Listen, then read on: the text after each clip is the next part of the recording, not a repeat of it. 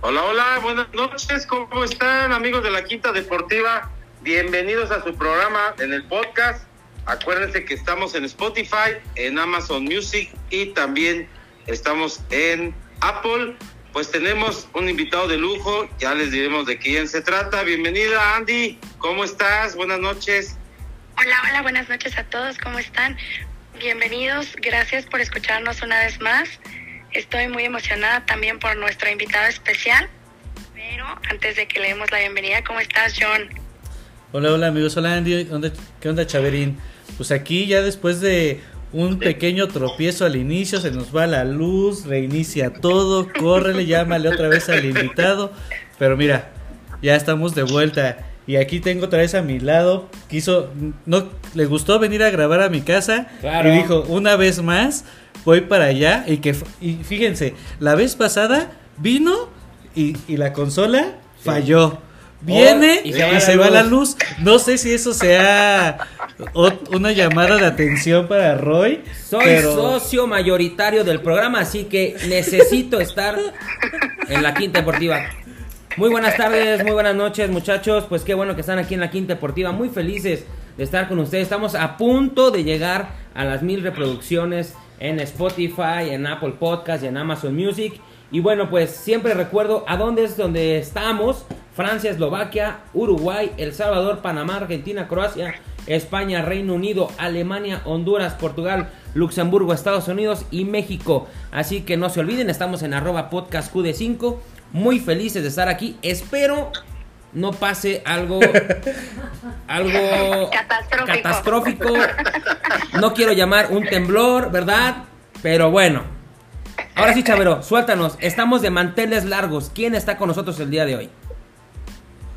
Pues eh, antes de entrar al aire, eh, mm, agradecerle a todos los radioescuchas, a Pedro Moreno Escaposalco, a PCA, que es eh, personal eh, Soccer Academy, eh, a Verónica Contreras desde San Diego, Guadalajara, a César Betanzos, a todos nuestros amigos de Dallas y sobre todo a todos ustedes que nos escuchan y siempre me han preguntado quién es el invitado, pues un campeón, un medallista olímpico en cine 2000, Fernando Platas. Fer, me acuerdo de ti, eh, muchas entrevistas en el Comité Olímpico Mexicano que te hice cuando empecé en, en los medios de comunicación.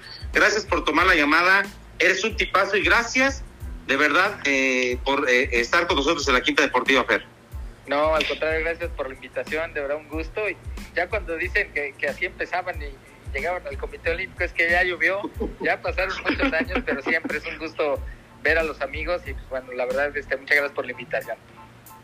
Perfecto, Fer. Mira, vamos a comenzar. Estamos en nuestras redes sociales en, eh, en Instagram, en la Quinta Deportiva eh, QD5, ahí nos pueden encontrar en la Quinta Deportiva y también mis redes sociales, arroba Chavero García Rodrigo. Pues la primera pregunta, Fer, tu trayectoria, pues campeonatos mundiales, en Juegos Panamericanos, ganaste medallas en Juegos Centroamericanos, sobre todo la medalla importante, la de Cine 2000. Descríbenos un poco de tu trayectoria, Fer, ¿no? Híjole, ya, ahora sí que ya llovió. Yo tendría que decirle a todos los que nos escuchan que sí existieron los ochentas y los noventas, ¿no? Este no son leyenda urbana. Este, yo llegué al deporte de los clavados, la verdad, por mera casualidad. Tuve la fortuna de toparme un deporte donde México tiene una tradición increíble, ¿no? para mí fue muy fácil ver ejemplos de gente triunfadora como Joaquín Capilla, como Carlos Girongo, el mismo Jesús Mena, que era mi compañero, José Alcalá y pues me quedé en un deporte en donde México es una potencia no de una generación, de muchas generaciones y pues empezó el recorrido y la verdad es que eh, siempre emocionado, siempre eh, creo que había una, una gran dinastía que, que, tenías que responder a la historia de clavados y eso me motivó mucho. Tuve la fortuna de estar en cuatro Juegos Olímpicos, pero al final de, del tiempo te das cuenta que el, el, el valor de, de la medalla, el valor de todo lo que pasa, pues es el camino, ¿no? Es los momentos buenos, los panzazos, los espaldazos, este, los momentos difíciles, pero e, ese es, la trayectoria es lo que, lo que funciona y yo siempre estaré muy agradecido pues a mi deporte, ¿no? A mi deporte que fue una filosofía de vida, a mis amigos del deporte y pues obviamente siempre al movimiento olímpico. ¿Tú, Andy? Mejor, ¿cuál fue, la, ¿cuál fue la sensación que tienes al ganar tu primer medalla olímpica? Híjole, eh, pues más bien el antecedente es que habían pasado dos Juegos Olímpicos y no caía la medalla, ¿no? Barcelona 92. Pues me- cuando piden Juegos Olímpicos, clavados tiene una responsabilidad, ¿no? O sea, se le señala, se le ve, este, hace rato Ro decía, ¿no? Y este, cuartos lugares, siempre, siempre está ahí clavados levantando la mano. Atlanta tampoco, yo llegué con un muy buen ranking mundial, este, no se dio la medalla, entonces, pues de, de alguna otra manera vienes con madurez, pero cuando llega dices, eh, y además hay que decirlo como es, ¿no? Era mi último tren, porque no sabía si podía llegar a unos cuartos Juegos Olímpicos, no es fácil llegar a cuatro Juegos Olímpicos, este, el- el- la edad cae pesada, ¿eh? Más eh, cuando eres joven, pues, en Y un en deporte de clavados iniciación más. temprana cae, pero era, era mi última oportunidad y, y cuando cae, pues la verdad es que creo que fue una alegría, pero al mismo tiempo la recibes de una ma- de manera diferente, con madurez, con recordando mucho lo que pasa, ¿no? Está súper bien. Oye, Fer, este, y nada más pregunta, ahí también, cuando tú este, estabas en esas pruebas, tus competidores fuertes, igual que ahora, ¿seguían siendo los chinos? ¿Recuerdas algún este competidor fuerte que dijeras, este hijo de la... ese que me gana o De la, de la China, de la a- China. algo, algo así? Es que siempre hay una rivalidad, al fin y al cabo. China, China llega a, a este a los Juegos Olímpicos en Los Ángeles 84 Ok. y es una mujer, este, Shihong, que es la primer ganadora de oro en, en la plataforma de 10 metros. Y a partir de ahí, China nunca deja el podio. O sea, China levanta la mano para todo. Yo creo que yo tuve la fortuna, no sé si sea más fuerte, pero me tocó una generación. Este, hoy estaban subiendo un, un, un clavado de José Guerra de Cuba, este que él saca más puntuación de un parado a manos con tres vueltas de holandés, saca más puntuación que los chinos, ¿no? Este, y Claro. claro, estaba este, un equipo chino que era un monstruo. A mí me toca, sin lugar a dudas, Shawn Ni, que algunos lo recordarán o tendrán que ir a la, a la biblioteca de YouTube, pero Sí. este, es un niño de 14 años que casi le gana a Greg Luganis en el 88, ¿no? Sí. Eh, para eh, eso fue para, para Seúl, para Barcelona queda en medalla de, de- de plata en la plataforma de 10 metros y después en Atlanta es el campeón olímpico del, del trampolín de 3 metros y repite en Sydney, ¿no? Y me, me acuerdo pues porque queda arriba de mí. Sí, claro. Me, me toca una Por, centís, por centésimas, ¿eh, Fer? Te ganó el primer lugar. por punto 30, pero también está un Dimitri Sautín, ¿no? Que yo creo que era el hombre... Ruso el estaba atrás. ¿no? Era, era un fuera de serie. Yo siempre lo decía con, con mucho aprecio porque al final pues, son amigos. Este, Dimitri era un asesino a sueldo, o sea, te veía y no, no te dejaba ir vivo, o sea, él, él iba por todo, todas las veces, eh, contra los chinos, contra los rusos, los alemanes, este, Andreas Wells todavía estaba eh, en ese entonces, Michael Murphy, este, Mark, eh, Mark Ruiz de Estados Unidos, eh, a ver, competidores eh, como todas las generaciones, yo creo que no hay una generación fácil, este, Pero- pero una generación muy interesante, ¿no? ¿Tú, Roy? Súper. Fíjate que estando escuchándolo, maestro, porque yo me pongo hasta de pie. me pongo de pie al tenerlo en la quinta son las deportiva. canas, son las canas. Este, bueno, nacido en Naucalpa, ¿no? Del Estado de México. Este, de Tlane, de Tlane, perdóname. Este, multimedallista centroamericano, panamericano, plata en el Mundial de Fukuoka, Japón. Pero yo te tengo una pregunta. Tú en 1990 en la, conseguiste tres medallas en los Juegos Centroamericanos. Cuéntanos, ¿ese fue tu despegue? Después fuiste a Barcelona 92. Cuéntame ese, ese momento cuando dijiste, ahora sí estoy en los primeros planos. Sí, porque se echó 1, 3 y 10 metros. ¿Sabes qué, qué pasó? Eh, Para, para Seúl 88 tengo 15 años. Entro a un selectivo para Juegos Olímpicos, pero no quedo. eh, pero quedo atrás de Jesús Mena. Y después, un- unos meses después, Jesús gana su medalla, ¿no? Entonces fue un momento para mí que dije, a ver, yo puedo, yo quiero y yo quiero mi medalla. Entonces este recorrido de Juegos Centroamericanos es muy representativo porque es la competencia con una delegación. Es la competencia más en México, ¿sabes? Eh, eran los Juegos Centroamericanos en México, en la alberca olímpica. Responder esta presión de la alberca llena, es una alberca que tenía más de 7 mil lugares, ¿no?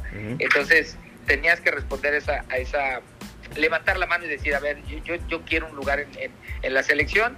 Y para mí ese fue un momento muy especial, ¿no? ¿Por qué? Porque estaba Jesús Mena todavía, estaba eh, José Luis eh, Rocha, estaba Jorge Mondragón, una generación fuerte de, gente ya con Juegos Centroamericanos, Panamericanos y hasta Juegos Olímpicos. Entonces, para mí era levantar la mano y decir, ya estoy y, sobre todo, si hay algo que me gustó en mi deporte, y se los cuento aquí en corto, la competencia. A ver, la competencia interna. que era, era complicado.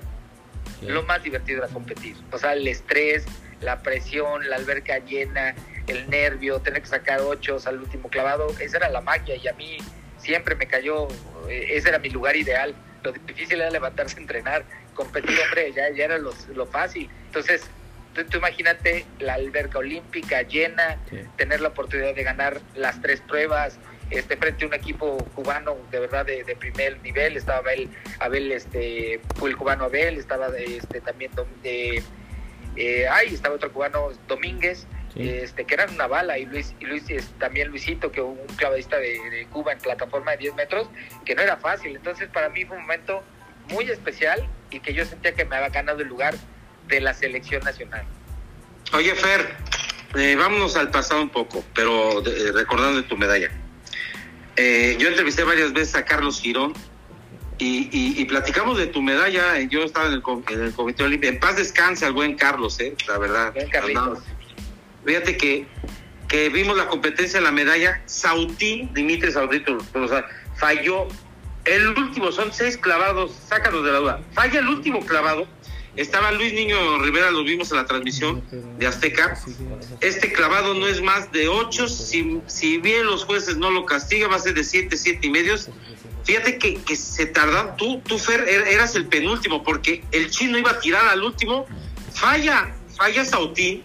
Y tú ibas en cuarto, ascendiste al tercero. Si hacías un buen clavado, te pusiste primer lugar, faltando el chino todavía ya te, yo, todo México se dio cuenta, ya Platas tiene el segundo lugar garantizado, pero ¿qué pasó por tu mente cuando los jueces se tardan? Porque me llegó a la mente lo de Carlos Girón y estaba mi hermana y tú conoces a Consuelo, fueron compañeros de usted, dice, ay, no puede ser que lo vayan a repetir, sí, lo pueden repetir, le dije a, Consuelo, ¿eh? lo pueden repetir porque Carlos Girón, mi papá estaba viendo, dice, yo vi lo de Moscú, Girón debió haber ganado la medalla de oro, repitió el clavado del, ruso y, y lo ganó. ¿Qué pasó por tu mente? ¿Pasó algo por tu mente, Fer, que puede repetir otra vez este Sautín? ¿O, se tardaron los jueces, eh? Ya después vino el clavado que sacaste ocho y, ocho y medios o hasta nueve y te fuiste primer lugar. ¿Qué? Descríbenos un poquito esa tensión que había, Fer. Bueno, yo primero te diría, híjole, este, Carlos Girón, para mí en lo personal, más que un amigo. O sea, Carlitos Girón siempre tuvo, eh, desde el primer día que yo lo conocí, eh, de hecho, me estaba acordando el otro día, yo iba a llegar a la alberca el sábado a entrenar y él terminaba de entrenar. Yo tenía 10 años, de 12 años, y, veíamos cómo entrenaba Carlos Girón. Te imagínate, era rockstar. Te estoy hablando de los 84, por ahí. O sea, Carlos estaba en su mero mole, ¿no? Salió en TV novelas. No, no, no, Carlos era rockstar. Y lo veías entrenar y Carlos siempre tenía este, esta calidez de darte un consejo, de contarte. Yo, yo me sabía su competencia de memoria, ¿no? Como tú dices, en el momento que él repite, que le dejan repetir el clavado al, ruso por no, pero que él sale a ganar toda la competencia. Él llevó la competencia en primer lugar de principio a fin. Pues obviamente repiten el clavado y gana el ruso. Para mí siempre Carlos será eh, medallista de oro. El campeón. El campeón. Y, y, pero para mí en mi momento no. La verdad es que creo que estás más concentrado en haciendo lo tuyo eh, estás pensando en qué tienes que hacer, no estás pensando, la competencia de clavados no piensas en lo otro, tienes que pensar en tus movimientos y lo demás ya, ya no queda en ti, ¿no? te aprendes mucho a, lidiar con lo que tú tienes control y con lo que no tienes control, pero además eh, conoces a tus amigos. Y digo mis amigos porque Dimitri Sautín lo conozco desde el 87 y Dimitri en su vida, en su vida como te lo digo, ¿eh? ni cayendo de espalda, ni si le gritaran en el aire, si, si se tirara un clavado y se apagara la luz, nunca repitió un clavado. Nunca repitió un clavado y se ganó el, el este, este respeto de muchos clavadistas en que decíamos, a ver, Dimitri no tiene un pero para tirar y ganar y no va a poner un pretexto. Entonces, no, no, no, eh, yo, yo creo que eso es mucho de generaciones y lo que le sucedió a Carlos, pues bueno, quedará ahí en la, en la historia. Y lo que me sucede a mí, en ese momento que yo veo que, la verdad es que hicimos un plan, déjame te digo algo, el plan siempre fue ganarle a Dimitri Sautín. Porque No el chino. Sautín- no, no, no, a ver, Dimitri Sautín era el campeón del mundo. Dimitri Sautín, un año antes, año y medio, había roto de trampolín de 3 metros y de la plataforma de 10 metros el récord de puntuación. O sea, creo que nada más en dos clavados sacó nueve y medio. Wow. Entonces, a ver, el hombre a vencer en la Copa del Mundo de Sydney en enero en 2000, Dimitri ganó la competencia. Yo quedo, yo quedo tercero, en segundo queda otro chino y, y Sean Ni queda en cuarto. Entonces nosotros, Que fue campeón olímpico, exacto. nosotros nuestro plan fue, siempre fue este, poner la presión a Dimitri Sautín y, y digo, nunca dejamos de ver a Johnny, pero el hombre a vencer sin lugar a- duda era, era Sautín. ¿Tú, Andy? Una vez que se dan cuenta que ya pueden pasar a Dimitri, ¿qué es lo que empiezan a pensar de los chinos? Cuando yo tiro, salgo con Jorge Rueda. Este. La verdad es que Jorge tenía una magia ahí a la orilla de la alberca, era, era único, hombre. Un entrenador que ya había entrenado a Carlos Girón, a Jesús Mena, a María José Aclaps, hombre, tenía una experiencia increíble. Yo salgo en mi clavado, yo lo abrazo, le dije, Jorge, George, yo ya hice mi chamba. Y me dice, a ver, Fer, tú ya eres medallista. Entonces, cuando me dice eso, haz de cuenta que me quitaron una maleta con piedra, ¿no? Me la quité un peso encima, dije, ya, listo. Y me dice, pero no te vayas. Me dice, Dimitri no puede con la presión, no puede. Dice, no sabes, no lo has dejado, no se te ha ido, estás pegado ahí. Aunque lleva sus puntitos, pero va su clavado difícil. Y eras abanderado en esos Juegos Olímpicos, ¿eh? Y en ese momento volteamos a ver a Dimitri cae corto. Entonces yo volteé a ver a Jorge y le dije así como, Ya la abrí los hicimos. ojos Y le, y le digo, ¿qué onda? Y me dice, espérate, espérate. Y el chino no puede. Me dice, el chino no puede con la presión. Le digo, Jorge, ya me pusiste nervioso. Yo me quiero ir y me jale. Me dice, no, no te vayas, quédate. Disfruta tu competencia, este es el momento mágico. Y nada más vemos cómo sale este Johnny en las vueltas, cae de cabeza. Yo no veo de lejos, yo uso de lentes para ver de lejos. Ok. Ese momento vi perfectamente desde ahí hasta la pantalla y nada más vi cómo salió la puntuación. Vi justamente 708.72, 708.42, arriba Johnny y abajo yo. Dije. "Oh". Sí. Y nada más volteé Jorge, lo abracé. Jorge no supo más que decirme, ¿no? Este, yo creo que no, en ese momento ya no hay, ya no hay palabras, ya, ya, ya está todo dicho, es, es, es- los sentimientos son complicadísimos de, de describir, pero aparte ya sabes que es el, es el momento, ya, ya lo más difícil era estar dentro de las medallas, pero nunca pensamos en, ir a ver qué pasaba, ¿no? O sea, sí pensamos en pelear de principio a fin. Es que sí, a esos niveles ya debes de estar súper frío en ciertos momentos, pero la emoción, como dices, de estar viendo de este ya la cagó, este, este, este ya, este, este sí se aventó bien, o sea, y luego te va otra vez después, yo creo, el volverte tú a preparar, o sea, ¿qué, qué pasa o qué, qué este, cómo te diré? ¿Qué, qué preparación mental debes de tener o qué ritual tú haces o qué hacías este para poderte concentrar después de todo porque supongo que es un shock de emociones estar viendo se te vas para arriba en tu emoción se va para abajo. O sea no sé qué qué hacías tú para mantenerte zen para regresar a ese foco que debías de porque una vez subiendo las escaleras a mí yo creo me temblarían las patas al momento de estar subiendo ese, eso de esa plataforma de 10 metros y ya una vez estar ahí, es estar ya firme, avanzar. ¿Cómo, cómo subes esos 10 metros? ¿Qué vas pensando? ¿Qué vas haciendo?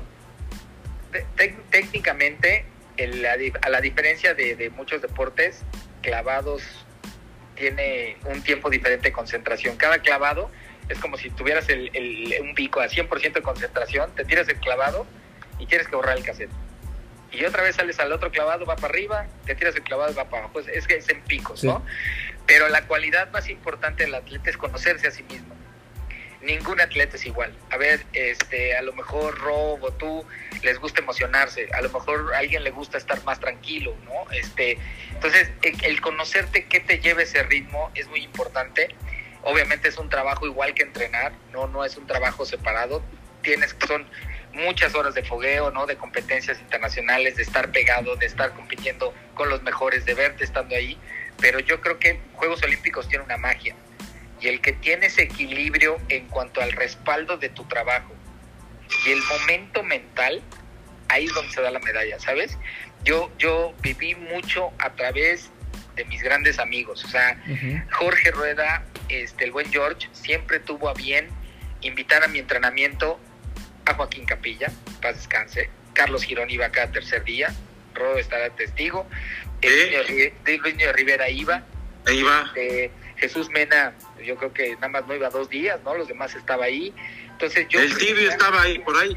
Sí, o sea, entonces yo recibía una, una retroalimentación del momento de ellos de ser medallistas, de, de cuál era la diferencia. Joaquín Capilla siempre te decía, a ver, no, no, no busques la excelencia, hombre, de cabecita, como tú lo sabes hacer. E- El, chiste es ir sumando, ¿no? No quieras tirar de 10, tira como tú sabes. Carlos Girón te decía, a ver, hay que poner la cara y voltear a ver a los demás como diciéndoles, ¿quién me quiere ganar, hijos de tal por cual, no? Este, Jesús Mena te decía, clavado por clavado. La competencia son seis competencias, no es una, una sola, son seis diferentes. Entonces yo creo que yo tuve esa gran fortuna, la aprecié mucho y cuando llegó el momento, de verdad tenía dos listas bien importantes. La lista que me habían compartido mis amigos, los medallistas, como vivencias, ¿no? Y, y la otra lista, que eran todos mis errores que había cometido en otros dos juegos para no, para para- para no quedar en medalla. Ok. Entonces, era- y, y la verdad es que e- esa fue la, la, la diferencia. Y sin lugar a duda, tener un entrenador ahí al lado que sabía el tiempo, sabía qué decirte, sabía dónde presionarte, dónde soltarte. E- Es una lectura única de los entrenadores. A ver, los entrenadores de repente no se ven. Este, el, el entrenador de Soraya Jiménez en el momento de la competencia tuvo dos, tres decisiones que fueron la diferencia entre que Soraya fuera plata y fuera oro. Mi Ok. entrenador Jorge Rueda tomó decisiones desde el principio de año para yo convertirme en medallista. Y todavía un día antes de la competencia tomaron decisiones para estar peleando el primer lugar, ¿no? Entonces esa- esas cosas son, pues son lo que viven y, y lo más padre es que pues vives de, seres humanos, ¿no? Son, robots, no son este, inalcanzables, son seres humanos y eso le da pues grandeza a las historias. Hablando de magia y hablando de Jorge Rueda, que aparte fue eh, Premio Nacional del Deporte en 1996. Una fecha, a mí me gusta mucho el sentimentalismo, maestro. Una fecha terrible para nosotros fue en el 2022, cuando se conoce a los 75 años el fallecimiento del maestro. Pero cuéntanos, yo sé que ya nos has contado muchísimas cosas, pero fuera de la, de la alberca, una anécdota que nos quieras regalar con Jorge Rueda para que pues lo recordemos como es, una magia, era magia. Oye, este, del programa no alcanza. Jorge era una, una, una bolsa de, de anécdotas. Este, fíjate lo que es la vida. Pero Más bien, voy a tratar de, de sumar todas en una, ¿no? Yo voy a un campeonato mundial de categorías de infantil en 1985. Y, y en ese viaje va mi papá, yo quedo segundo lugar. En, ese, en esa competencia, en primer lugar, queda V. Ramírez, que era un super talento en, infantiles. Y Jorge terminando la competencia, unos meses antes, desafortunadamente, la, la primera esposa de Jorge había fallecido. Este, y unos meses antes, eh, eh, perdón, y en esa competencia, él va y le dice a mi papá, le dice, su hijo va a ser medallista. Y mi papá Ah, dijo, sí. ay, pues este, nada más por quedar bien, ¿no? Ajá. Como fui el único papá que fue y tal. tal. Esa fue la primera vez. Yo tuve tres entrenadores, Jorge Rueda, Salvador Sobrino, Gustavo Osorio. Salvador Sobrino fue mi primer entrenador, Gustavo El actual entrenador de Australia, ¿no, Pe? Correcto. ¿no? Y, y mucha, mucho tiempo a mí me dijeron que yo no debería de entrenar con Jorge porque Jorge era un desgraciado, era bien gandalla, era re mal hablado, que le valía, etcétera, etcétera, etcétera, ¿no? Hasta que llegó un momento en que yo tuve que tomar la decisión para el último ciclo, para, para Sydney. Dije, a ver, no estoy siendo medallista, tengo que entrenar con el único entrenador que sabe hacer medallas, ¿no? A ver, Claro. no es gran ciencia. Y el que me lo recordó fue mi papá. Me dijo, yo te dije que tendrías que entrenar con Jorge. Entonces yo me agarré mi, mi ego, llegué con Jorge y le dije, oye George, ayúdame, yo tengo que entrenar contigo. Y todavía Jorge tuvo el descaro de decirme, no, es que tú no puedes entrenar conmigo. Y yo, hijo de tu madre, o sea, me, me tardé meses de agarrar mi orgullo y, y hacerlo bolita. Y me dijo, te voy a decir por qué no. Y le dije, dime. Me dice, porque vas a tener que reaprender muchas de las cosas que tú crees que sabes hacer. Wow. Madres. Entonces, la verdad es que con Jorge fue una aventura volver a aprender cosas, la manera de competir. Él siempre se, se decía una palabra y se- nos reíamos mucho porque antes de la competencia me, me decía, ahora sí vas a volar, ahora sí vas a volar. Tenía una magia para hacer el descenso, esta, este ajuste que vas quitándole la carga de trabajo al, al atleta para que llegue muy bien en el timing del día de la competencia. Ese es el descenso. Y Jorge tenía una manera de hacerlo que era increíble. Cuando yo competí en Sydney, por mi madre, que nunca, nunca me había sentido tan seguro del trabajo, tan seguro de todo lo que estaba. Yo veía a Jorge tranquilísimo. Después en la noche ya que llegamos, estábamos sentados y me dice, me estaba cagando del nervio. No manches. dice, me moría. El mismo maestro. me moría porque sabía que podíamos ganar. Entonces, la verdad es que Jorge, bueno, con Jorge buenas, malas, panzazos, este, quitar gran dificultad, tomar decisiones. Rose se acordará mucho que cuando regresamos de la Copa del Mundo de Sydney, Jorge decidió sacarme de la plataforma. Sí. Se lo querían comer vivo. Le decían, oye, la plataforma también, ¿no? Jorge tenía un perfecto plan para ser medallista. No, no, no, con Jorge, este, momentos buenos, divertidos. Este, yo siempre le tendré mucho aprecio porque aparte me hizo disfrutar también mi último ciclo. Apenas fue magia pura poder llegar con él y disfrutarlo, Sí. retirarme con, con mi gran amigo y, y la verdad es que me ayudó, ¿eh? En diciembre del 2000, diciembre del 2000 cuando planeábamos el ciclo para Atenas, él me dice, bueno, antes de irnos, porque estábamos comiendo, me dice, antes de irnos te tengo que hacer una pregunta. Y yo, ¿cuál? Dice, ¿cuándo te retiras? Y yo, ay, espérame, ¿no? Oye, estoy, eh, sal- Estoy salgo chavo. rollo, doy este, autógrafos, este, tal, estoy, estoy mero mole, ¿no? Y me dijo, no, me dices, eh, lo tienes que planear y lo tienes que digerir. Y la verdad es que eso fue la gran diferencia. Oye, Fer, hablando de entrenadores, ¿no? Eh, eh, me tocó entrevistar, porque era, era un padre para ustedes, Yael Castillo, los entrenados Yao Min, eh, China Majin, que entrenó a Paola, que entrena a las chavas, ¿no? Lo, lo han hecho muy bien, pero Jorge Rueda, eh, deja de la magia, era, era un tipo estudioso, pero sobre todo, Fer, él sabía que Yael Castillo me decía, él va a ser, no sé si medallista, pero va a estar en el top 5 no es que latinaba, él, él veía la rutina, Copas del Mundo y eso. Y siempre lo entrevistaba yo a Jorge y le decía, ¿por qué los entrenadores están muy sobre, muy pocos valorados? Ahorita que platicamos de Salvador Sobrino, para aquellos, ¿quién es Salvador Sobrino? Pues entrena al equipo de Australia. Ahora Australia es potencia en clavados. Hay, entre- hay maderas en México y- y no entendemos. Yo no sé por qué dejamos ir materia prima, Fer. Tú lo sabes, Jorge Rueda, en paz descanse, porque para aquellos que sepan, se nos adelantó el camino hace un par de años. Pero Salvador Sobrino, descríbenos quién es Salvador Sobrino y por qué se nos fue a Australia. Eh, Chava, Chava Sobrino fue mi primer entrenador. Chava. Sobrino todavía estaba como clavadista, era, como- era olímpico de 80 y él se lastima el hombro y trata de ir a los Juegos de Los Ángeles 84. Yo, yo soy hijo del Instituto Mexicano del Seguro Social y entonces en el Seguro Social Carlos Girón, Salvador Sobrino, Francisco Rueda, Jorge Mondragón, muchos de ellos entrenaban y daban clases a los niños. Entonces Chava traía un poquito el hombro de toda una operación, una cirugía de hombro muy difícil y entonces empezó a meterse más al entrenamiento. Y yo, yo me acuerdo mucho, a ver, tienes a un chavo que es olímpico, que está queriendo llegar, ¿sabes? Esa hambre y esa, ese profesionalismo y ese amar el, deporte y competir, a mí me lo enseñó. O sea, yo, yo, mucho de mi perfil y cómo soy como atleta es porque mi entrenador lo veía, yo lo veía entrenar y decía, wow, ¿no?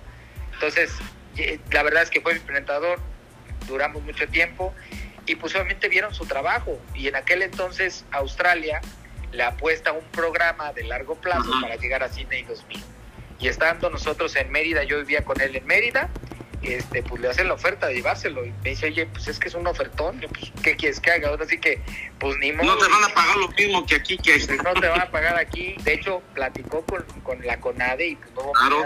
de, de, de, de ponérselo me igualar. tocó entrevistarlo.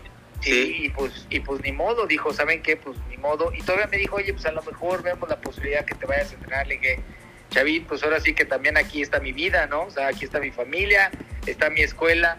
Si este Estados Unidos es complicado, bueno, Australia no, no, no, no lo veo viable, pero pues yo siempre le estaré muy agradecido. Es un gran tipo, sigo teniendo amistad. Este, su hija se llama, Maya, ¿no? Este, yo creo que es, es un, es un, un tipo súper agradecido y que además hizo una gran generación también de atletas. Hizo a Joel Rodríguez, Mariela Romero, entrenó a Marijose Alcalá algún tiempo, entrenó también a Chucho, de hecho va con Chucho Mena a, a Seúl 88. Es un tipo exitoso y, y le quita, en Beijing 2008, eh, el pronóstico de medallas de oro Sí, sí, sí. para China es que iban a ganar todas las pruebas en clavados. Y Australia se la Es quitó. que sí. Y a Australia le quita la de 10 No. metros con, con Matthew No, pues, El nombre, pues se ve la se ve la madera de, de Salvador Sobrino. Bueno, Andy, ¿tú qué querías preguntar? Ya nos contó un poquito resumido de todo lo bueno que, que ha sido su experiencia en el deporte, pero bueno, ahorita estamos pasando por otro momento que no está tan padre dentro de la CONADE. Se ha visto recorte de presupuestos, se ha visto que los atletas han tenido que hacer eh, desde vender uniformes, desde ellos eh, tratar de patrocinarse sus, sus patines o como sea. ¿Qué opinión tienes al respecto de esto que está pasando con CONADE? Pues mira, la verdad es que a mí me, me, me da tristeza, es la palabra, porque al final la CONADE, no, no, no es un tema de personas, pero la CONADE está hecha para apoyar a los atletas, para el desarrollo deportivo de los entrenadores, de los atletas, para trabajar de la mano con las federaciones, pero hacerlo de manera transparente. Y creo que se están tomando decisiones en donde no se está poniendo como prioridad a los atletas. E- ese es el gran tema. O sea, habría que para que tú puedas tener un proceso en donde, como decía Ro, esos cuartos lugares se vuelvan medallas, hay que tomar decisiones en bienestar del equipo, no en bienestar de unas personas. Hay que tomar, hay, hay que hacer que compitan más, ¿por qué? Pues porque la única herramienta para mejorar en el día a día es la competencia, esa es la esencia del deporte. Hay que competir en reglas justas, pero también pues se tiene que invertir, o sea, no, no es, eh, me parece que, que el tema de recortar no tiene un sustento, creo que no se está haciendo inteligentemente, pero sobre todo, como dices, además se ponen en un momento muy complicado los atletas que tengan que hacer otras actividades para podérselo este, eh, financiar. Pues solamente, a ver, el atleta tiene que hacer una sola cosa, entrenar, dedicarse a entrenar, concentrarse en eso y que se le exijan resultados con ese, con ese apoyo. Y ahorita le estás pidiendo que administre, que salga a pedir, que haga relaciones públicas, que se vuelva TikTok, que se fuera influencer y venda mole los domingos. Entonces, pues no, no, en qué momento va a ser lo que le corresponde. Y ojo, en los entrenadores también hay una presión para los entrenadores. Las federaciones no terminan siendo siempre los malos de la película, ¿no? Pero si tú no trabajas en equipo, el deporte como tú lo tienes que realizar es en equipo. No puede ser con ADE por un lado, Comité Olímpico por otro, Federación, no, no, es todos en un mismo carril, todos por un mismo objetivo, que es que le vayan bien a los atletas. Y la verdad es que si no fuera por los padres de familia, híjole, esto podría ser muy, muy complicado. Sí, claro. Digo, y también pues recordar pues apenas la forma en la que, digo, porque tú te despediste de, del deporte de una muy buena forma. Pero pues yo estoy recordando también un poquito cómo se despidió, por ejemplo, Paola Espinosa apenas en el 2020, que la dejaron fuera de, de Tokio. Digo, algo muy lamentable porque Paola Espinosa, digo, no hay que decir nada, es Paola Espinosa, ¿sabes? O sea, no, Claro. no necesitas decir otras palabras. Digo, y la forma en la que tuvo problemas este y se despidió del deporte, la verdad, para alguien de su tamaño es muy vergonzoso, al menos para mí, que estoy totalmente de acuerdo que el deportista de alto rendimiento no debe de tener otra actividad más que esa. O sea, totalmente de acuerdo. Digo, lamentablemente en nuestro país, y no es de esta administración, tal vez ahorita, porque nosotros es a lo mejor la que nos tenemos más fresca, nos parece la peor. Digo, y las otras las vivimos, pero pues en otro sentido, porque estábamos más chavos, estás viendo otras cosas. Pero menos esta que nos está tocando a nosotros vivirla. Dios, pues yo veo y pues por todos lados está cayéndose a pedazos en todos los deportes. Pero es muy, di- muy difícil porque yo también recuerdo mucho de que llegaban clavados a las Olimpiadas y era, va a haber una medalla. O sea, sí o sí, Eh, hay una medalla. claro. O sea, yo crecí con eso. Ahorita, ya no sé. O sea, te quedas, ¿de dónde va a llegar esa medalla? Este, entonces, tú ahorita de los que ves de prospectos, porque supongo que estás muy de cerca todavía, este, ¿qué se llama? Con, con todos estos deportistas nuevos, ¿tú a quién ves más o menos que vaya ahí surgiendo, que nos vaya a ayudar, que a pesar de todos estos problemas con la CONADE, pudiéramos tener ahí un rayo de esperanza. Mira, yo, yo creo que acabas de escribirlo muy bien. Eh, siempre siempre han habido momentos difíciles, no no no Sí, todo sí, sí. siempre ha sido este, miel sobre hojuelas, ¿no? Sí, Pero yo creo que hoy el, el tema es que lo vemos de verdad muy muy desangelado, o sea, no no hay una toma de decisiones que diga, bueno, ya hay una solución, vamos a trabajar todos juntos para poder llegar. Creo que es desde el punto medio blanco. Y, y desafortunadamente o afortunadamente pues este país lo que tiene es recurso humano, o sea, el, talento. Totalmente, es ¿eh? Totalmente. tiene, es el que siempre termina sa- salvándolo. Entonces tienes, y, y- y el caso que pusiste, Paola, yo creo que es un gran caso. Se tenía que tomar las mejores decisiones para que Paola fuera a Juegos Olímpicos, sí, con un proceso selectivo, sí, bien planeado, evaluándola, porque la verdad es que clavados, yo creo que lo dices, a ver, no, no hay que estar buscando en el currículum de Paola Espinosa. Paola Espinosa sí. es la mejor claveza que hemos tenido en los últimos años, pero yo creo que por el respeto a su trabajo, por su trayectoria, se merecía estar en unos Juegos Olímpicos con una, un cierre de su trayectoria importante. Pero algo le tenía que decir si iba bien su Se trabajo. equivocó ¿no? Ana Guevara, Pla- Fernando. Se equivocó rotundamente. Hubiera sido medalla, ¿eh? No sé si Yo de qué color, ¿eh? que, ¿Sabes qué, Roy? Yo creo que se equivocó el momento de agarrar y no tomar esas decisiones a tiempo. Tú no puedes estar tomando decisiones de un selectivo dos meses antes. O sea, no, no puedes. ¿eh? Ese es el punto. Desde Sí. ahorita tú ya tendrías que saber a dónde va el selectivo. Ahorita va a haber el selectivo en, en par de semanas y, y ahí vamos a ver el tema de los talentos. Ahí vamos a ver quién es la que está lista en trampolín 3 metros, como puede ser Aranza, quién está en la plataforma, como puede ser Randall, Diego Valleza. Veamos si, si este Jair Campos ya está listo, no sabemos si ya él va, va a regresar. El pollo Duba, ¿no? Pollo, Duba. Yo, yo creo que el talento está ahí. Lo que tenemos que estar tomando es cuál es el mejor equipo que se va a armar. Y, y la verdad es que lo que tienes que tener es que tienen que estar compitiendo juntos, tienen que estar en Sí, exigencia claro. del, del, del nivel, porque ahorita acaba de pasar la Copa del Mundo en, en China. Y a ver, ya Japón trae un talento, Recoto, que, que tira Sí. hermoso el chamaco, ¿no? China, bueno, no, a ver, está sacando casi 100 puntos por, por clavado, este, los sincronizados, ganó todas las pruebas China, ¿no? Para empezar, pero ahí tienes a los ingleses, ahí Sí. tienes también haciendo los franceses su trabajo, este, Corea, o sea, todo el mundo quiere ganar medallas, no están sentados nada más viendo a ver qué pasa, nosotros tenemos el talento y deberíamos estar, bien sobre esa, sobre esa línea, ¿no? ¿Tú, Roy? Claro. Fíjate que ahorita estamos pasando así por un momento grave, pero me aboqué en el del 2013 al 2018 a la CONADE y obviamente debe ser el paso más oscuro del deporte nacional. Tú lo debes recordar, Fer, te tocó, eh, maestro, perdón, le tocó muy, cer- muy cercano. Ese lapso de 2013 a 2018 no se nos puede olvidar. Van a decir, ah, es que Rodrigo Avellaneda es un poco americanista. No, hay que decir la verdad, lo que pasó ahí. Esa CONADE, comandado por Alfredo Castillo, tuvo muchísimos problemas. Muchísimos.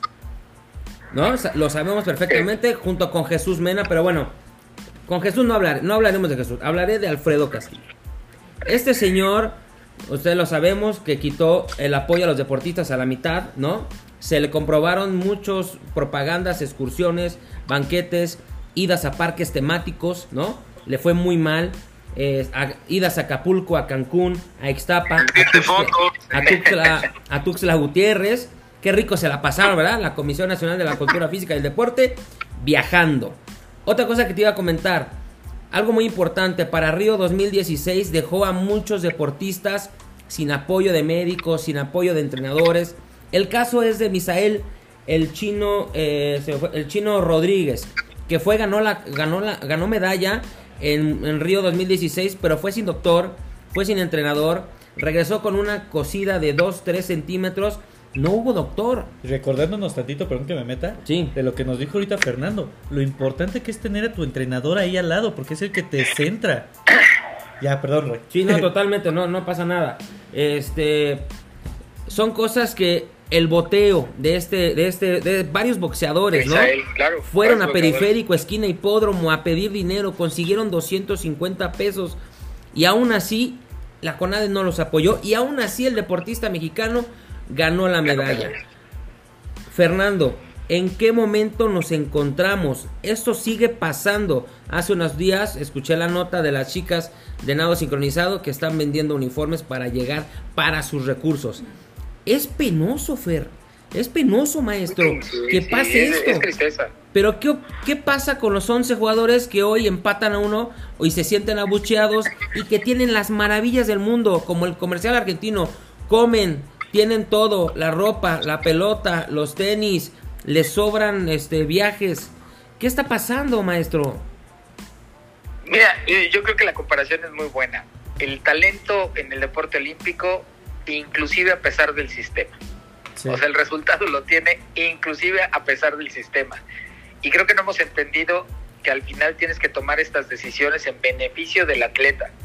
El, el atleta lo que no debe tener es un pretexto de su plan de trabajo, ¿no? Este, por ahí está la gente tiro con arco, eh, tenía- Sí. estaba teniendo problemas para salir para unos viajes al principio de año. Sí. ¿Sabe? A ver, necesitas darle lo que eh, tienes que apostarle, tienes que darle todas las herramientas para que ya el último momento donde lo sueltas es el día de la competencia de Juegos Olímpicos. Sí. Es el único día que ya los vas a soltar y vas a decir así, ya se dio todo, la cancha es tuya, pero mientras tanto te tienes que meter, te tienes que estar pendiente, tienes que tomar decisiones en pro del, del atleta, en pro de las elecciones, y creo que se han dejado. El, el- el problema es que se han dejado mucho de lo que vale el sistema. El sistema no es la CONADE nada más. El dinero no alcanza, es una realidad. Sí. Pero están los institutos estatales, están las universidades, está el IMSS, está la SEDEN, está, la SEDEN y la Marina han hecho un gran labor, ¿eh? Muchos Sí. de los atletas reciben hoy y entrenadores reciben un recurso gracias a la SEDEN y la Marina, ¿eh? Sí, Inclusive claro. seguridad para las familias, seguridad social. Entonces yo creo que si juntas todo eso, Sí. somos un sistema que sí tiene dinero, pero tú solo haciéndolo por un lado no lo vas a hacer, no lo vas a poder hacer.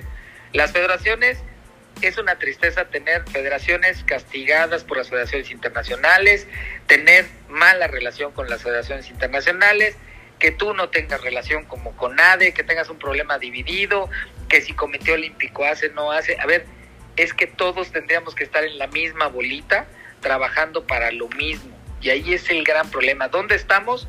Creo que estamos en un lugar donde no se quiere resolver, donde no se quiere resolver a beneficio de los atletas y no se está viendo que el tiempo avanza. Ya estás a, do- a dos a- menos de dos años de, de, de París. Juegos de Olímpicos París. De París. y estás en el proceso del proceso de calificación. Ya calificaron gente de, de, de- de marcha, ya calificaron gente de natación, afortunadamente, pero natación artística ahí está en ese tema, clavados está en ese tema, o sea, no tenemos los pases todavía, ¿eh? Y al Sí. rato va a venir la exigencia de, ah, es que ya calificó Randall y Diego Valleza, ah, entonces que ganen, espérame, o sea, necesitas darles Sí. la preparación para que lleguen y se le pongan al tiro a los chinos. Y aparte- Entonces, Perdón, maestro. Aparte, el enemigo está en casa, no son con los rivales. Porque el atleta mexicano se tiene que parar 6 de la mañana, pagar su pecero, desayunar. Hay chicos que fueron a Río 2016, no se me va a olvidar, con trajes parchados, maestro. Estos, estos atletas no están contra el chino, ruso, eh, americano, No, coreano. no están compiten bajo contra las mismas mismo circunstancias. México. no compiten bajo las mismas circunstancias. A ver, eh, eh, a hoy, de verdad, yo me dediqué a ver la Copa del Mundo, pues porque realmente me, me encantan los clavados y dices, híjole, la gente está trabajando. Eso es todo, o sea, no están preocupados de otra cosa más que trabajando para Juegos Olímpicos. Y nosotros, híjole, todavía están viendo a ver si si sí el selectivo, si no el selectivo, híjole, ese, es- ese duele, duele porque al final sí le va a afectar al atleta. eh. Oye, oye, Fer, hablando de esto, eh, te pregunta eh, Claudia Coronado, Pedro Moreno, Claudia Coronado de Toreo, que es fiel radio escucha, Pedro Moreno de Escaposalco, también de Paco Esteves de Escaposalco, porque ellos sabían que ibas a estar tú de invitado y te preguntan, Fer, eh, Alexander Teodorov, eh, eh, que no es reconocido por la FINA, ¿tiene que estar inmiscuido? ¿Qué pasa con este directivo? ¿Le hace un mal o le ha hecho un daño a la Federación Mexicana de Natación? ¿Tú qué sabes de Teodorov, este, Fer? Kirill le, le ha hecho un mal, le ha hecho un mal porque esa federación le ha costado mucha gente. Este, es una tristeza ver y escuchar los comentarios de la gente de natación, de natación artística, porque todo el mundo está preocupado, clavados, waterpolo, aguas abiertas, los masters, todo el mundo está preocupado porque hoy pues no tenemos una federación reconocida, ¿no? O sea, esto se va, se va a ir a largo porque metió un- una apelación ante el TAS, ¿no? A- para- porque lo está desconociendo la Federación Internacional, puso una comisión. A ver, o sea, ya cuando estorbas, te haces un lado, te haces Claro. un lado, ¿no? O sea, esto ya es un tema de ego, esto es un tema de poder. Yo lo- de verdad lo digo con mucha tristeza porque al final lo que se termina perdiendo es esta continuidad. la continuidad de generaciones. Tuvimos, este, ustedes estaban hablando de, de este momento de una generación de oro donde estaba Iván este, García, Germán Sánchez, Paul Espinosa, Laura Sánchez y Tatiana Ortiz. Eh, Esta generación, Alejandro Orozco, esta generación de oro nos dio muchos ciclos olímpicos con medalla, porque se, se dedicaron a trabajar, porque se dedicaron a hacer lo suyo, ¿sí? Pero esa es la chamba de los atletas. Los federativos y las federaciones es ponerse a facilitar para que los atletas tengan los resultados. Y entonces hoy pues, tenemos una federación que nos termina limitando, porque a ver, ahorita fue la Copa del Mundo y no fue ningún equipo de, de clavados. Sí. No lo ocupamos. Un, retras, un retroceso. Pues venga ya el retroceso, ya no lo estás permitiendo que se preparen para llegar bien a Juegos Olímpicos. Natación artística, perdón, escuchar a Nuria eh, te, te rompe el alma, dices, de verdad están preocupados por eso, deberían de estar presionadas por querer calificar, porque no está fácil, porque de verdad los equipos de na- natación artística han mejorado muchísimo. La alegría que tuvieron eh, los nadadores calificando a Juegos Olímpicos pareciera que pasa desapercibida, pero a ver, ese no es el resultado de una federación, es el resultado de su entrenador, de su familia, porque son los que le han apostado, ¿eh? Digo, y afortunadamente tienes un estado como Nuevo León que dijo, a ver, háganse como quieran, yo voy a ayudar, yo voy a hacer el selectivo, ahí está, listo, califiquen, de eso se trata, ¿no? De, de no quitarse la grilla alrededor, pero pues es una tristeza, que a mí me parece que, sí- que, que sí hay responsables, pero pues es una persona que no le ha costado la federación, hombre, él no, no está, no empezó de chavo, no, no empezó este con, con jueces, nada, o sea, al final ese es- esa es la tristeza, ¿no? ¿Tú, Andy? Me queda claro que todo este problema, como ya lo mencionó Fer, es realmente un problema integral, o sea, de muchas, de muchas partes. Entonces, esperemos que tomen cartas en, los en el asunto como tal de todos los deportes, porque realmente México no nada más es la selección de fútbol. Creo que esto ya se ha mencionado antes y muchísimas veces, y creo que los atletas que están apostando por hacer deporte, por fomentar el deporte, deberían de tener el foco, la atención, el dinero y no estarse preocupando justo como las chicas de natación artística por juntar dinero, juntar el recurso para pagarse ellas sus propias cosas. Pero Fer, tengo una pregunta. ¿Cuál es el mejor recuerdo que tienes de tu trayectoria y por qué? Uy, este, es muy buena, Andy, porque la verdad es que tengo muy buenos recuerdos de, de, de- de mi deporte. O sea, desde Pero mi tienes que primer escoger uno, el favorito. el favorito, híjole, eh, eh, podría ser la medalla de Sydney, pero personalmente, personalmente, yo creo que mi terminar mi competencia en Atenas fue un momento eh, muy emotivo personal, ¿sabes? Fue la primera competencia que disfruté para mí, ¿no? no Estaba la presión, era una final olímpica, quedó quinto lugar, estuve peleando las medallas, pero esa competencia, el, terminar satisfecho de lo que has hecho toda tu vida, híjole, es, un- es muy complicado, ¿sabes? Y, y terminé, terminé muy tranquilo, disfruté mi competencia, terminé sonriendo, este, termino en, la, en el pasillo de, con la silla siempre, ¿no? Que me ponía ahí escondido y, tuve la fortuna de mis compañeros de toda la vida, despedirme de ellos, de, de, de, oye, de que algunos jóvenes como Alex de Patía te dijeran, oye, qué, qué gusto tirar contigo, ¿no? Este, mis compañeros como José Guerra Sautín, este, todos, esta generación, despedirnos, pues para mí fue un momento increíble, ¿no? Salir eh, de, de, la alberca, dejar tus cosas en la villa, sentarte con tu entrenador, con mi, mi entrenador Jorge Rueda, con Estefan Marinov, solitos ahí en una mesa en este en el centro de Atenas, tomarnos un vino y decir, listo, se acabó, ya colgué el traje de baño. Creo que sí fue un momento que disfruté mucho yo, yo, yo, yo, yo, yo, completamente yo. Y todavía en la noche ya te habíamos terminado y Estefan Marinov me decía, pero ¿por qué sonríes? Te acabas de retirar ya colgaste el traje pues lo disfruté, lo disfruté. De Pero era un estado de plenitud. Sí, sí, sí, ¿sabes? Y, y, todavía llego, me acerco a una alberca y bueno, hay clavados, puedo quedar todas las horas, ¿no? O sea, ahorita que, que empecé a ver la, la, las competencias, ahí estoy, mis hijos me decían, ¿qué ves, papá? Que no, que no quitas la cara, o sea, horas y horas y horas, estoy, sigo enamorado de mi deporte. Está súper está súper bien, Fer. Este, y ahorita que comentas eso de que, pues, obviamente que sigues de cerca, este el deporte que te gusta tuviste un paso este que se llama en la política este con di- diputado, ¿no? Con el PAN, algo así, si no me recuerdo. Fui, fui eh, candidato a Ah, diputación. fue- ah, candidato.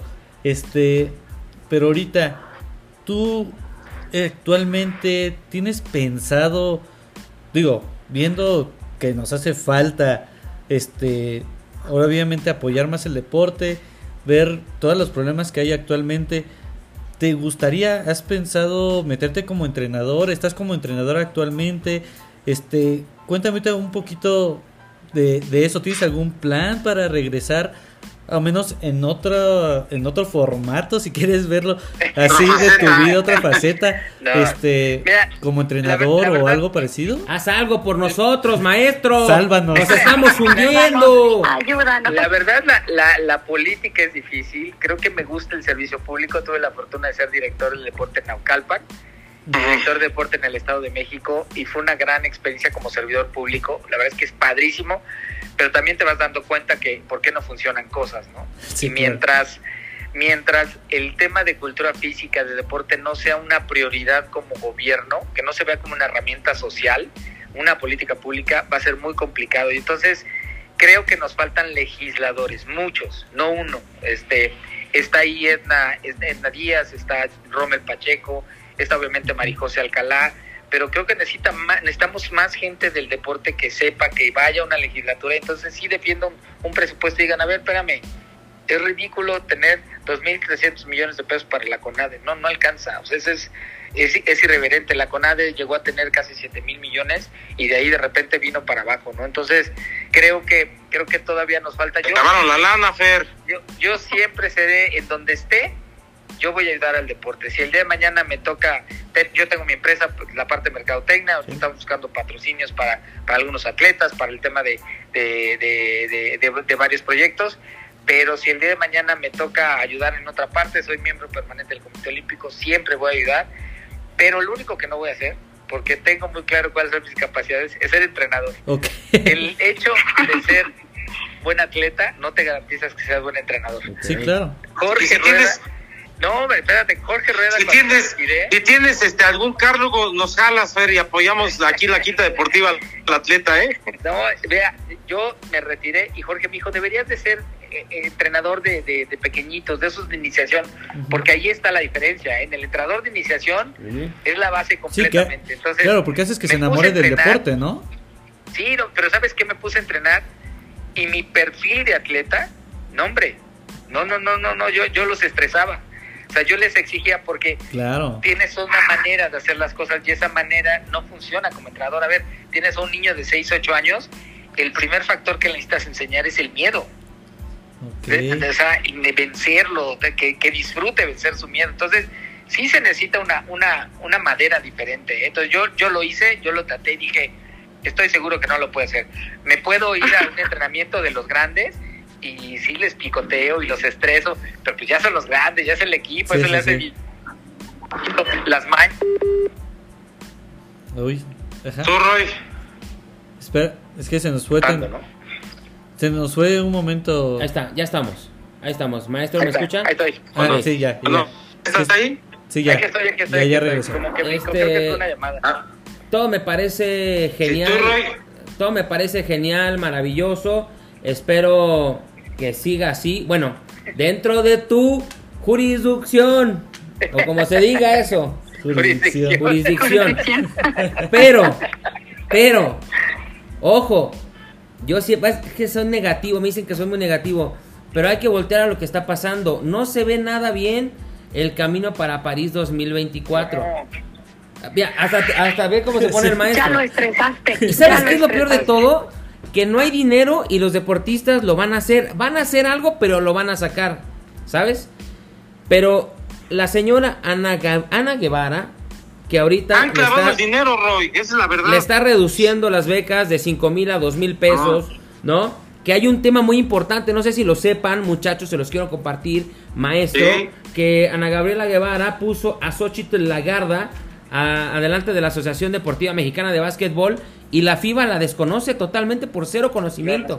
Y entonces, ¿qué creen? Pues los más afectados son los chicos del básquetbol, porque como la FIBA ya dijo, ¿sabes qué? Yo desconozco a la presidenta de esta asociación, bueno, pues no van. Entonces, otro tema malo de Ana Gabriela Guevara. Segundo, quiero comentar que tú estás haciendo algo con Adriana Jiménez, maestro. Con Adi. Cuéntanos qué estás haciendo y en pro de, de la natación y de los clavados.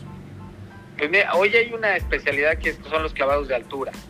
Este, la verdad es que es una, una gran herramienta, bueno, es una nueva disciplina que, que la Federación Internacional ahora World Aquatics, pues es espectacular, ¿no? Es estas competencias que tiene Red Bull y la Copa del Mundo, 20 metros para mujeres, 27 para hombres, y al final México siempre ha tenido una tradición. Está Jonathan Paredes, está Sergio eh, Guzmán y está obviamente Adrianita Jiménez, que ya Adrianita se, se retiró, fue la primera medalla. Somos potencia, eh, Fer, en eso, eh, también. No, no, pero a ver, es, es un, a mí me parece que es un, es una gran, es una gran disciplina, es una disciplina donde México tiene posibilidades, pero además yo creo que de lo espectacular y en el proceso que va, seguramente va a llegar a Juegos Olímpicos. A ver, y al final termina siendo una oportunidad más para, para México de una medalla, y eso yo creo que Adrianita abre, abre la brecha junto con Jonathan. Ha habido una gran, una gran este, eh, tradición de clavados de altura de, muchos años, pero antes se hacía más como un tema de show, ¿sabes? De, de, espectáculo. Hoy es una competencia formal, hoy ya hay un sistema, hay una comisión técnica de clavados de altura dentro de la Federación Internacional. Adrianita es parte de él. Entonces yo, mira, pues es que ya me toca hablar de lo que me gusta, ¿no? Claro. Y de decirle, oye, ¿has visto un clavadista tirarse 27 metros, tirarse tres vueltas atrás con cuatro giros? O sea, es, es sencillo, hombre, es ponerlo espectacular. Creo que este Adrianita gestionó por ahí que vayan a hacer un campamento de, de, de altura a, a, Chiapas, allá al cañón del sumidero. Entonces, este, porque va a entrenar el equipo, va a entrenar los, los nuevos talentos. Entonces, ¿qué, qué, qué puedes hablar malo de, de, de, actividades en donde al final terminas promocionando talento mexicano, que hay buenos chavos, hay, hay nueva generación también. Siempre de, ha habido de talento, eso, ¿no? Entonces, a mí me gusta mucho esa parte y que seguramente en unos añitos eh, la vamos a ver, ya está en Campeonato Mundial, ya está en Copa del Mundo, pero seguramente lo vamos a ver en juegos y lo más padre va a ser pues un mexicano, una mexicana que estén peleando medalla, ¿no? La, la última de mi parte, Fer, y este, gracias por tomar la llamada, eres este parte de la quinta deportiva, esta es tu casa, pero ahí te va la última, es, híjole, Fer, Con es opcional, es para todos. si tuvieras el lugar de Ana Gabriela Guevara, ¿qué harías, Fer, tú al frente de la CONADE? ¿Qué harías con un poco de presupuesto, a lo mejor no de 7 mil millones de dólares? ¿Qué haría Fernando Platas al frente de la CONADE? No, a ver, a ver, yo, yo por eso al principio hablaba de las instituciones. A ver, hay un objetivo, hay una facultad que tiene la CONADE y eso es lo que tienes que hacer. O sea, tienes que ser facilitador, tienes que sentar con las federaciones, tienes que ver los programas, tienes que sentarte con el Comité Olímpico, trabajar. Aquí no es de protagonismos, ¿eh? Es más, yo creo y estoy convencido que las medallas son de los atletas. La CONADE, el Comité Olímpico, somos gente que necesita apoyar a los atletas para que logren su sueño. Entonces yo creo que habría que tomar decisiones muy lógicas, regresar a la base, regresar a la, a la, a la esencia de lo que significa la CONADE, porque estamos hablando de alto rendimiento, ¿eh? pero ojo, también se ha dejado mucho de hacer el tema de cultura física, del deporte masivo, del deporte social. Perdón, yo tengo que hablar de ese, pero de ahí vengo. Yo llegué a una sí, alberca claro. por no por querer ser clavadista, sino porque mi mamá me llevó para que no fuera niño, niño, este, para que fuera niño sano, que no me enfermara, ¿no? Sí, sí, claro. Los videojuegos y estar encerrado. ¿eh? A ver, oye, y aparte hoy hay dos temas bien importantes. No solamente es el tema de obesidad y sobrepeso, es el tema de la salud física, es el tema de la salud mental, el tema de los vicios, de, a ver, las drogas están a la vuelta de la esquina y si hay una herramienta que puede ayudar, se llama ejercicio. Entonces yo sí, creo claro. que, y esa es una facultad de la CONADE, ¿eh? y hoy deberíamos estar hablando de eso, además del tema de alto rendimiento. Entonces yo creo que hay que regresar a la CONADE, revisar lo que sí tiene que hacer, y ahora sí que como cuando compras un refrigerador, hombre, ves el manual, qué hace, qué sí hace, uh -huh. qué te corresponde, qué no te corresponde. El Sistema Nacional del Deporte, el SINADE, es una maravilla si lo haces funcionar, pero tienes que tener las ganas de sentarte como estamos platicando y que a ti diga, oye, yo no estoy de acuerdo, pues sabes que el talento está ahí y que diga su opinión, a lo mejor encontramos una respuesta. Ese es el SINADE, ¿no? Entonces, buscar la ayuda de todos, trabajar en conjunto y pues también las federaciones, o sea, sentarte con eso y decirles, a ver, las cosas hay que hacerlas bien, hombre. Las federaciones pueden ayudar, sí, pero necesitan trabajar bien. Yo, yo creo que no hay que inventar el hilo negro. Ahí está lo que tiene que hacer la CONAD, es una institución y hay que regresar al- a, lo que debe de hacer la CONADE. Tú, Andy, la última opcional para Fer. Te agradecemos mucho el haber tomado la llamada. La verdad es que ha sido un invitado de lujo. Nos llevamos varios mensajes, pero creo que también como mexicanos tenemos la facultad de poder exigir que se les dé la atención a los deportistas. También creo que mucho de lo que acabas de decir también lo podemos nosotros fomentar desde casa, o sea, en familia, desde estar al pendiente de qué están comiendo nuestros hijos, inculcarles que, que hagan algún deporte, que salgan, porque ahorita actualmente con videojuegos, YouTube, plataformas y todo, realmente les estamos quitando esa oportunidad de que ellos vayan, descubran que existen otros deportes aparte del fútbol y que ellos también lo pueden hacer. Entonces, yo no tengo preguntas, la verdad solamente es agradecer el tiempo que nos has dado y de lo mucho que nos llevamos todos para reflexionar. Muchas gracias, Andy. Un gustazo. Al contrario, Un gracias. gustazo. Un productor. Fer, pues igual agradecerte mucho tu, todo tu tiempo que nos estás regalando. Sabemos que estás ocupado y más a estas horas de la noche que ya no te dejamos ver el partido de México. Este, no estuvo tan bueno el segundo. Que por cierto, 1-1 para aquellos que lo están viendo. eh, eh, 1-1 Estados Unidos, México, pero, pero ni modo, Fer. pero sí, y, y no, pues nada, es agradecerte. La, la verdad, pues yo tengo muchos gratos recuerdos de, de niño. El haberte visto a ti, el, este, ¿qué se llama? Incluso en programas de televisión, te recuerdo aventándote, no, no recuerdo si fue con Adal Ramones o quién, Sí. este, para caer en un aro, y así. Te- Tengo, la verdad, no varios recuerdos ser. varios recuerdos contigo, igual que te llamaban, digo, nosotros somos gente que ha estado desde, bueno, nuestras familias han estado siempre en el medio, Sí. este, y también rec- recuerdo muchos de tus entrevistas e intervenciones en Ya Párate, o sea, tengo, tengo muchos gratos recuerdos eh, de estarte escuchando, para mí es un placer ahorita tener la oportunidad de platicar contigo, te lo agradezco muchísimo, digo, la verdad, para mí siempre has sido un personaje muy importante del deporte mexicano, y otra vez, gracias por este tiempo. Y pues esperemos verte igual metido ahí dentro de las instituciones, ayudando igual a que esto, pues como dices, siga para adelante y que la gente que tenga que hacer las cosas las haga bien. Y pues nada, nada más seguir para adelante. No, Roy. mu- Fíjate. Muchas gracias. Fíjese, maestro, que yo espero que no se meta a esa mafia. Perdón, perdón. Yo espero, no, de verdad, y de, y de verdad lo digo de corazón. Un maestro, un representante del deporte mexicano, medallista, no puede pertenecer a, esa organización llamada CONADE, que totalmente le está dando la espalda a lo más importante que son los atletas. Siga con su, su carrera, maestro, haga lo que tenga que hacer para tratar de unir pero sálvenos en algún momento, haga algo, porque de verdad, si es París 2024 y después va a ser, eh, ¿cuál sigue, Chabelo? Los Ángeles. Los Ángeles. Los Ángeles No le veo 2028. futuro, así como a la selección mexicana, que son niños de cristal, que se les da todo y no ocupan nada, a estos chicos, de verdad que van a sacar, van a sacar el, el pecho, estoy seguro en 2024, pero maestro, se los encargo mucho, échele ganas por el deporte mexicano y nos veremos muy pronto, maestro. Gracias, muchas gracias.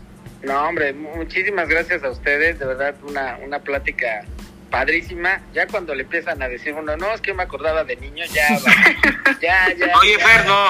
Al No, contrario, este es, esta es tu casa. Fer. No, pero te voy a decir algo. Yo, yo la verdad, este, me, me- ahora disfruto mucho el- eh, esta otra etapa, ¿no? Don- Donde ya que se acuerden de uno, uno disfruta, uno goza, eh, eh, me permiten recordar lo- los buenos momentos. Y este, y pues sí, segur- seguramente tenemos que ayudar mucho. Y, y si ustedes también les ayudan a los muchachos estar ahí, y ahora sí que a todos los atletas, que la gente sepa sus resultados, en qué están, Sí. porque mucha gente se imagina que, que mañana el- en el 24 van a llegar y van a ganar y tan tan. No se imaginan No. que ahorita tienen que entrenar, Todo el que tienen que atrás. clasificar, que tienen que estar dentro de los mejores del mundo porque si no, no van a Juegos Olímpicos. Yo creo que eso es una labor de ustedes muy importante, que la gente sepa quiénes son. Me he topado mucho que de verdad gente no sabe quiénes están en el proceso hacia Juegos Olímpicos. Y yo creo que eso nos hace falta mucho, que la gente sepa que hay gente de tiro con arco, atletas de, taekwondo, que hay atletas de, nuestros atletas paralímpicos, ¿no? Que es muy importante que sepan que, que están ahí, que hay gente clavados de natación artística, que ya hay nadadores calificados. yo creo que mucha gente sí necesita saber en qué proceso están para que valoren, ¿no? Y el día de mañana que lo vean en Juegos Olímpicos y como dice Roy, que vean un cuarto lugar, no digan, híjole, pues otra vez no se subió al lugar, de decir, oye, está dentro de los cuatro del mundo, estoy muy orgulloso, compitió padrísimo, ojalá en la que sigue gane, ¿no? Y eso yo se los agradezco y pues estoy a la orden, la verdad es que de verdad, Oye, gracias o-. Oye, Fer, me pregunta la gente tus redes sociales, hermano, ¿dónde te pueden escribir o, o Twitter o algo? Son redes sociales bien complicadas, en Twitter soy arroba Fernando Platas. Ahí te buscamos, no te preocupes, Eh, en, en Instagram soy Platasfer, así, ¿no? Me, me robó, Ahí- las ahí- mandé a eh, diseñar en la NASA y con ¿A. ¿Dónde estamos, Roy, para que Fer nos eh, encuentre y que estamos ahí como amigos en Instagram? Estamos en en Instagram, ah, sí. arroba podcast QD5, ahí toda la información. Estaremos subiendo la entrevista con el maestro Fernando Platas. Y querida- saludos del buen Fer. Los también. saludos del buen Fer, obviamente. Y bueno, yo me despido. Gracias, maestro. Andy, amiga, nos, nos vamos. Nos vamos, pero recuerden que nos tienen que seguir a todos, nos encuentran, a todos estamos en Instagram. Bueno. Eh, el mío es arroba an.vimos y si le acaba- les acaban de decir el de el podcast es arroba podcastqd5. El mío, Bueno. el mío es Jonah, el Jonah guion bajo el podcast. Ahí nos pueden encontrar. Muchas gracias, maestro. Y pues síganos igual en arroba. Arroba podcast. Y ya no le vaya a la América, maestro. Ya lo vi en, en los asientos club apoyando No, le, le voy al Toluca, le voy al Ah, Toluca. perfecto. No le iba a Chivas usted, Va a. Azteca. Mis hijos le van a la América. Ni modo. Ay, güey, ni ah, modo. bueno, la mía es arroba Chavero Rodrigo. Yo para despedirme, Fer, eh, muchas gracias por compartir conmigo porque yo era reportero, empecé en mi fuente en el Comité Olímpico, me acuerdo que el maestro Jorge Rueda, el profesor, ¿te acuerdas del profesor este Leopoldo González? En paz descanse también, Fer, en paz descanse el profe. Él me, me guió contigo, estabas ahí entrenando en la alberca, había unas resorteras para aquellos que sepan, entraban los giros ustedes. En la alberca había ahí, en, en- en un gimnasio, brincaban, ¿cómo le llaman a esa resortera, no, Fer? Eh, brincaban, Los cinturones de calentaban seguridad de la cama antes de ir a la alberca. Es- exactamente, es esa. Y, y yo te entrevistaba, eh, fuiste compañera de mi hermana Consuelo, que te manda saludos en el TEC de Monterrey. Te ayudaban con las tareas, las exposiciones, porque el señor menos, Fernando Platas menos, andaba en los menos. clavados entrenando. Más o menos. Sí, sí me daba, pero yo exponía. No, Fer, te, te manda saludos y eh, eh, que muchas gracias y que gracias por, por haber sido su compañero y, y a mí por darme entrevistas y, y estar en la quinta deportiva. Esta es tu casa, Fer, eh, ojalá que no sea la última vez, hermano. Primero Dios, les mando un abrazo, ¿verdad? Muchas gracias. Muchas Gracias, gracias. Fer. Hasta luego, quinta deportiva, Bye. buenas noches. Bye. Bye.